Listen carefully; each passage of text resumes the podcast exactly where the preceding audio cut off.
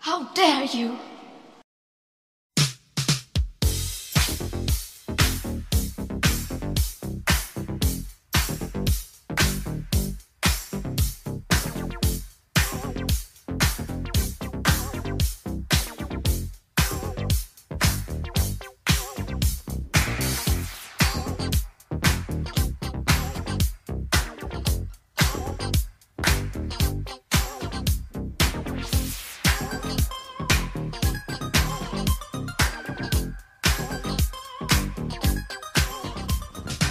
Paul Derry, você direto da cidade da City.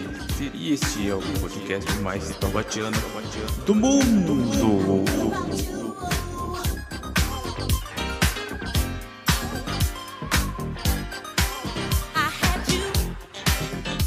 Então antes de começar aqui, queria dar alguns avisos aqui, né? É, sigam o Instagram, arroba mar.silvamachado, porque é lá que estou postando os cortes e também os episódios que vão sair ou que já saíram do podcast Mais Tabateando do Mundo, que é o Direto da Cidade da Grávida.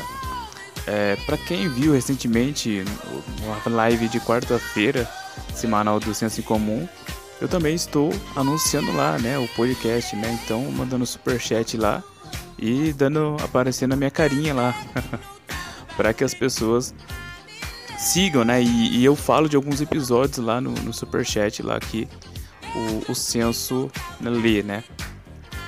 Então, é, sigam lá e essa, essa página do Instagram, né, o arroba mar.machado, não é só para o podcast, né, é de conteúdo conservador. Então lá eu posto sobre masculinidade bíblica, sobre religião e sobre filosofia à luz né, da, dos acontecimentos dos fatos recorrentes do nosso dia a dia.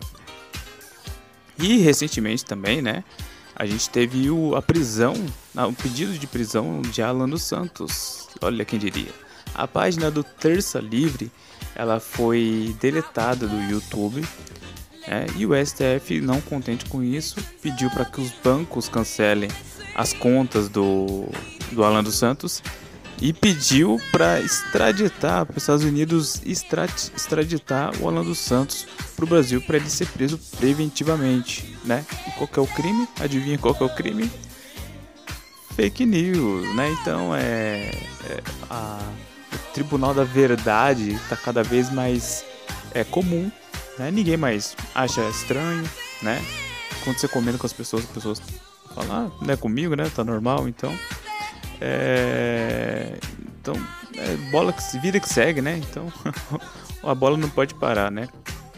Mas isso a gente sabe que é realmente preocupante, porque começa com é, conservadores, aí depois começa com criadores de conteúdo conservador, né? Políticos, é, criadores de opinião. Daqui a pouco a sua opinião não pode mais né, ser emitida, né, cara?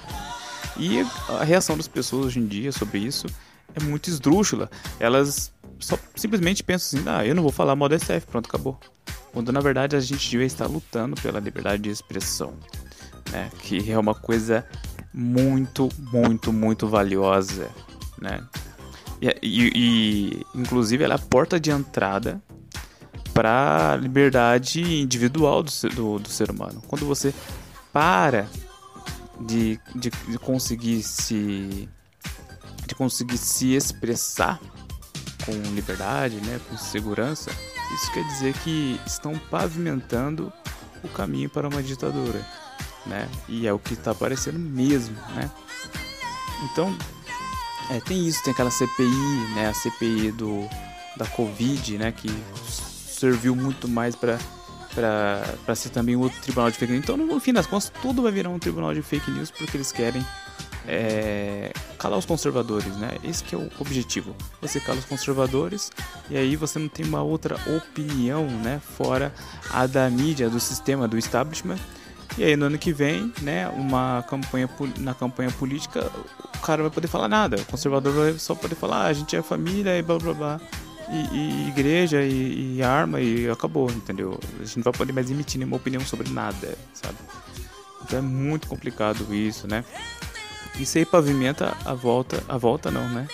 É a volta a volta de um ditador, né? Só que antes o Lula era um ditador velado, quer dizer, um ditador que não reprimia as liberdades individuais da população, mas ele tinha ali todo o Congresso na mão, através de corrupção, através de mensalão, através de mensalinho, mesadinha, né, é, corrupção na, nas grandes empresas estatais, né.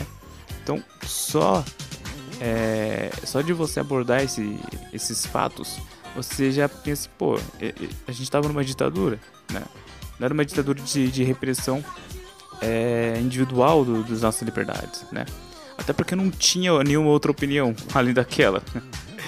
então, é, não tinha por que reprimir. Mas agora, né, a esquerda está ligeira. E outra, a esquerda ela está falida porque o país que tinha o dinheiro que sustentava a esquerda também está falido, que é o Brasil. Então você não tem mais aquele crédito que o Brasil tinha, você não tem é, aquele, aquela projeção que o Brasil tinha no início dos anos 2000, né?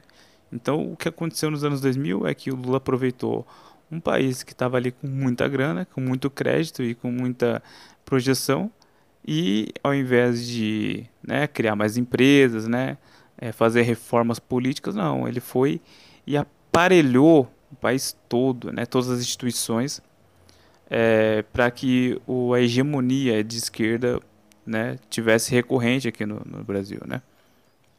É, quem veio aqui pelo senso comum, né, eu costumo começar a propaganda lá é, como café, né, eu começo lá como café, mas né, aqui eu começo de uma maneira diferente, eu começo falando how dare you, né, porque how dare you é uma frase da nossa santa beata, beatificada Greta Thunberg, né?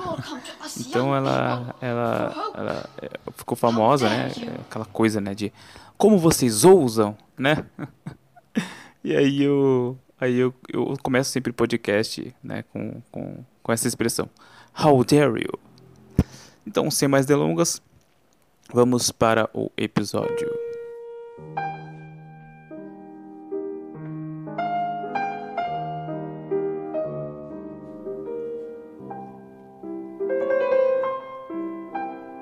O homem diante da morte.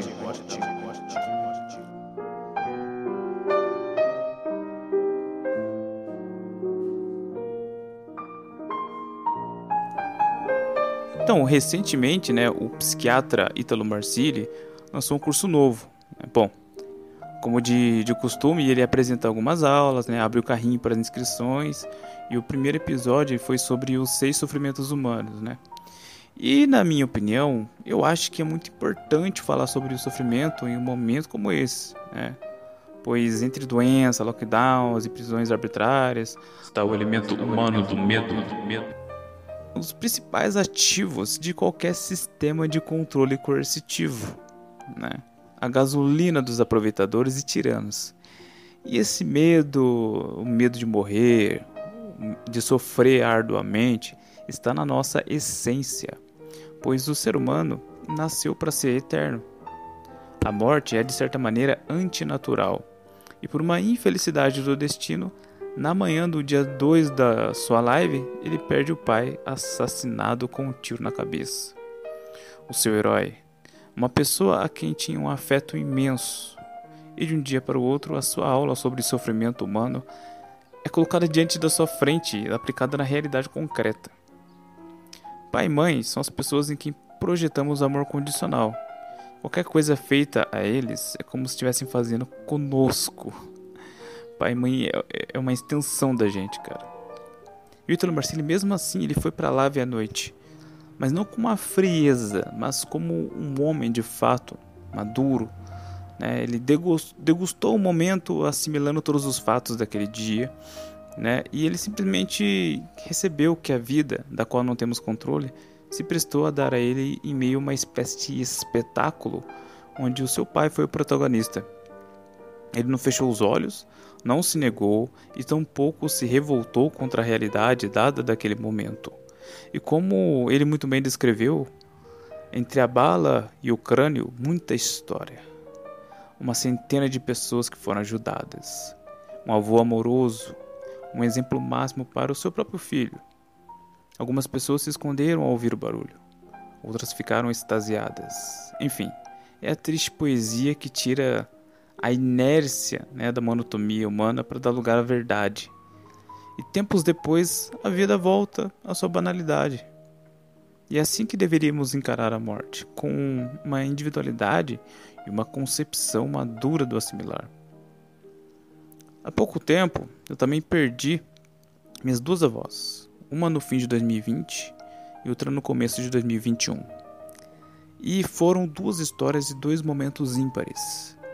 E devido ao conteúdo, né, o acesso que eu tenho ao conteúdo do Ítalo Marcilli, o conhecimento da logoterapia ali com o Victor Franker, é, o conhecimento bíblico, principalmente de Eclesiastes, Provérbios né, e dos escritos de Paulo, eu consegui ter essa serenidade útil para minha família, né, me manter estável e ao mesmo tempo absorver o momento poético. Para mim era como se fosse o outono. Ultimamente eu estava sem contato com elas, né, pois foi preciso devido à pandemia. Mas houve um caso curioso no dia da morte da minha avó materna. Ela faleceu no domingo à noite. Minha mãe estava isolada no quarto pois estava com o vírus.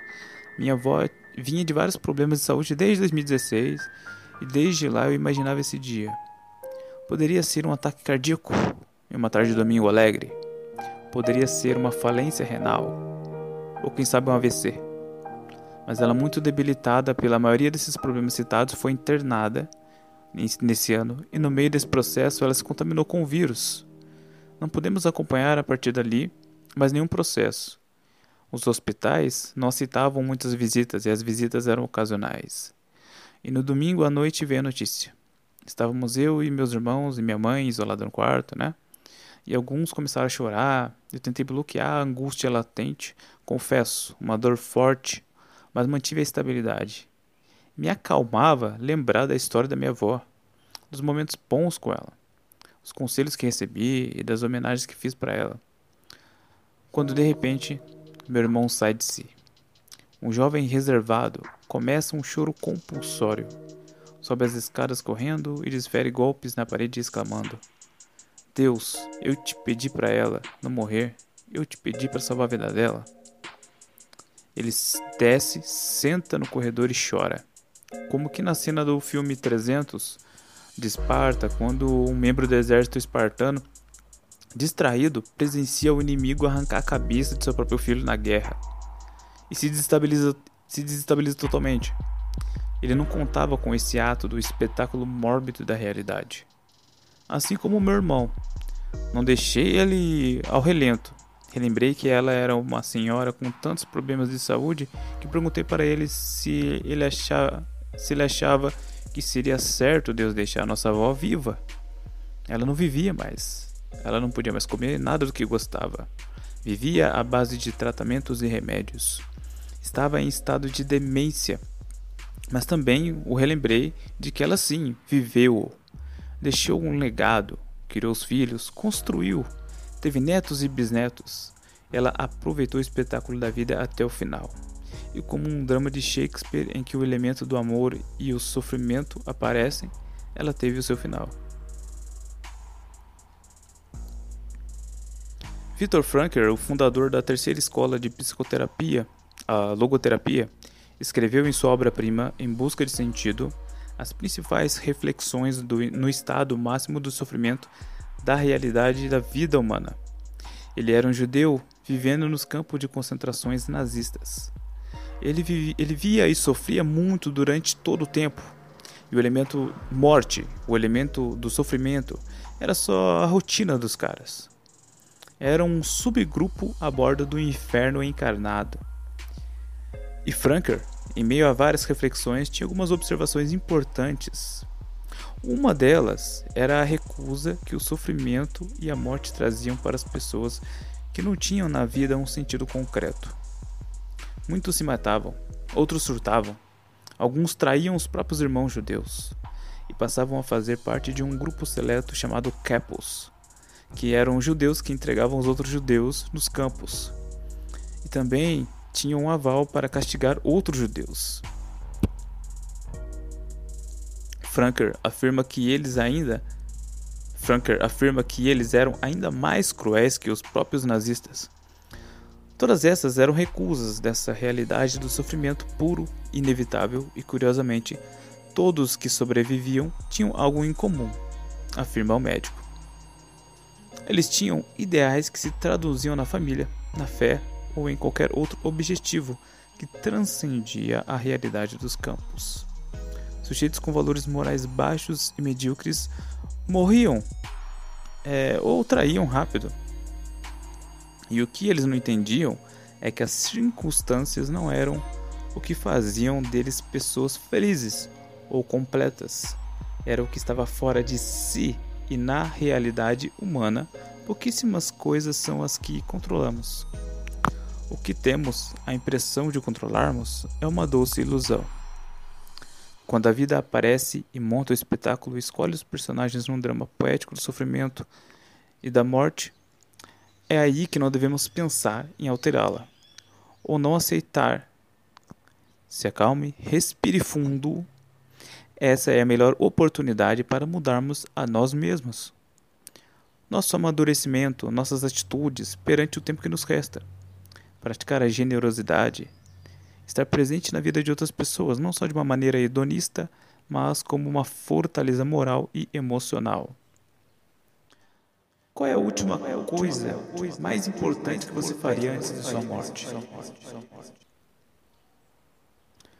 Por fim, o homem diante da morte deve analisar a mudança do will e aceitar o sofrimento inevitável da vida, imaginando todas as possibilidades desse sofrimento e não ser uma vítima das circunstâncias. Então, galera, é isso. É, leiam Eclesiastes, o Em Busca de Sentido de Viktor Frankl, que é a leitura obrigatória no nosso tempo. E sigam o Ítalo Marcilli, que disponibiliza uma gama de conteúdo de amadurecimento gigante. É, tem também o artigo do Olavo, As 12 Camadas da Personalidade, e muita coisa que o Olavo fala também é inspirada na, na, no pensamento estoico e da logoterapia também. Né? Então é isso, galera. Fiquem com Deus e até mais.